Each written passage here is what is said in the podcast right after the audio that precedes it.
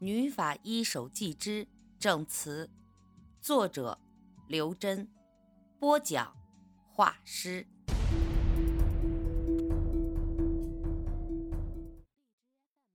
二零一三年八月二十五日，楚原市刑警支队按照分工，可心全天候配合李友仁工作，这是他从警以来最枯燥。却难忘的经历之一。可心私底下抱怨不迭，说李有人啊，整天什么事儿也不做，就守着那个锃亮的收音机似的盒子，不停的调频率，竖起耳朵听里面吱吱啦啦的电流声，还煞有介事的拿笔记录，好像真的听到了什么一样。可心呢，边说边忍不住的笑。觉得自己这两天的言行啊，无比的荒唐。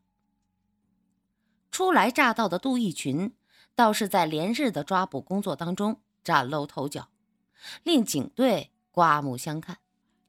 他虽然已届中年，身手依然矫健，并不逊于年轻人，而且他头脑冷静，反应迅速，敢打敢拼，具备一名优秀刑警的全部素质。警队里都说沈树慧眼识人，又说杜义群未能早日加入警队是浪费人才。杜义群办案之余，也凑到李友仁的工作室里看看西洋景。他对所谓的神秘现象似乎并不排斥，神情中充满了好奇，所以李友仁愿意和他说话。给他讲解亡灵对话的一些细节，可心在旁边像听天方夜谭似的，内心认定李有人是江湖骗子，在吹牛。可情况还是慢慢发生变化。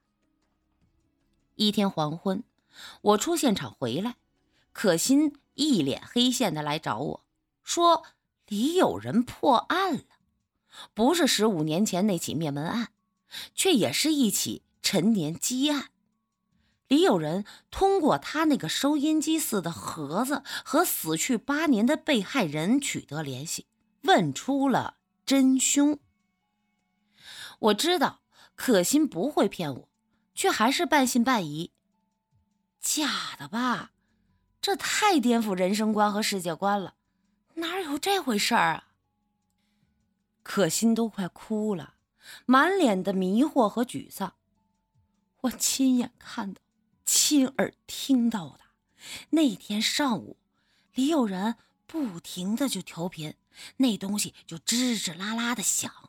我昏昏欲睡的，突然那盒子里就传出来了说话声，不是很清楚，可是能确定是个老年男人说话的声音。那声音就好像来自很远的地方，空旷而且发散。李有人呢，揪着我帮他聆听和记录。我当时还以为他在捣鬼呢，也没怎么上心。可是记录下断断续续几个字后啊，我就有些发懵。那声音说的是：二零零七八月十五大桥头。李天水杀文什么平？这案子我知道，虽然是和平区分局办的，但是他们曾经报上来过，这时间地点都对。被害人是个退休老师，叫文昌平，凶手是他教过的学生，名字叫李天水。作案后啊。就潜逃了，也一直不知道藏身在哪儿啊！我说，那也不能证明不是李有人在捣鬼啊，这些都是大家知道的案情。可心挠挠头说：“哎呀，如果只有这些，我也不会把它当成一回事儿啊。可是接下来呀，李有人开始对着那个锃亮的收音机说话，而且他说出那声音也是空旷而且发散的。”不像是人声，我勉强能听出来。李有人说的是“李天水在哪里”，那时我就感觉我身上发麻呀，就感觉这汗毛都竖起来了。更要命的是，那盒子里居然传出来回答，清清楚楚的六个字儿啊：“大邑县后平镇。”大邑县后平镇是邻省的辖区，距离楚原三百多公里。沈队听到汇报后，就派老吕和杜义群带人到后平镇去了，在市场就把摆摊卖肉的李天水抓个正着。那小子在回楚原的路上，就一五一十的全都招了。你说这事邪门不？我感觉后背上直冒冷气，禁不住打个寒颤，说：“假的，青天白日的，还能见了鬼了？”可心摇摇头，不知是赞成还是反对我的意见。二零一三年八月三十一日，楚原市刑警支队会议室，又一次案情研讨会，还是上次那几个人。沈树的表情依然严肃，眉头却不像上一次那样紧锁，貌似对这些日子的办案效果还算满意。他先是肯定并表扬了李友仁的工作成绩。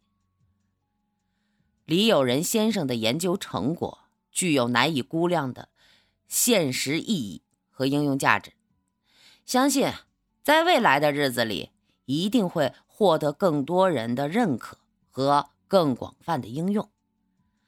李先生在短短一周半的时间里就帮助我们侦破了两起陈年积案，目前两名嫌疑人都已抓捕归案，幺二三大案。虽然还没有什么眉目，但是据李有仁先生判断，他已经十分接近三名被害亡灵的频率。双方进行通话，指日可待。我们实在没法不捧场，象征性的给李有仁鼓了鼓掌。沈树等掌声平息，继续说：“我再强调一遍保密纪律。”李有仁先生的身份和研究工作都仅限于在座几个人知道，不要向外传播。我近日啊，听到警队里有一些风言风语，以讹传讹，扭曲了事实真相，对李先生本人和警队的形象都有着很不好的影响。等百日会战结束后，我会找机会公开。并表彰李有仁先生对警队做出的巨大贡献，但是目前还要保守秘密。杜以群难得举手发言，表达对沈树和李有仁的支持。我是个粗人，虽然不懂李先生的工作原理，但是从心底我是赞成的。这不是封建迷信，我以前在书本上读到过。人体啊，能够发射电磁波，在死亡后，有些电磁波会变得相当微弱，但是只要科技足够先进，仍然可以接收到。哎，我说不明白，但大致就是这意思。杜义群的声音粗而有力，说话语速又慢，给人一种憨厚朴实的感觉。李友仁不动声色，颇有。宠辱不惊的风骨，沈树笑笑，不置可否，说：“省厅对李友仁先生也寄予厚望，希望在李先生的协助下，市局能够一举侦破七三幺连环奸杀案。”沈树一说到“七三幺连环奸杀案”几个字，会议室里一瞬间静寂下来，连每个人的呼吸声。都可以听得见。这起案子是楚原市新老刑警的心病，不能提，一提就痛彻心脾。七三幺连环奸杀案发生在十七年前，那时沈树、可心和我都还在学校里读书，可对此案并不陌生。事实上，楚原市民或多或少都听说过那起案子。或多或少都知道，关于色魔屠夫的传说。色魔屠夫专门在夜间偏僻处拦截单身女子，殴打后实施强奸。他有一个变态的嗜好，就是一边强奸一边死命的掐被害人的脖子。当兽欲发泄完毕，被害人也气绝身亡。第一起强奸杀人案发生后，楚原警方还把他当作普通的刑事案件来侦办。事隔一周后，又发生了第二起，民间恐慌，官方震怒，警方才投入大量警力开始排查工作。哪料到半个月后，也就是当年的七月三十一日晚二十三点左右，巡逻队员在路边的树林里发现一具下身赤裸的女尸，立即拉响警报，数十辆警车、几百名警员出动。展开全城搜捕。丧心病狂的色魔屠夫就在警察搜捕期间，在第一个受害人被害约三个小时后，在距离第一个案发现场约五公里的路程的农家乐歌厅后面奸杀了当晚的第二个受害人。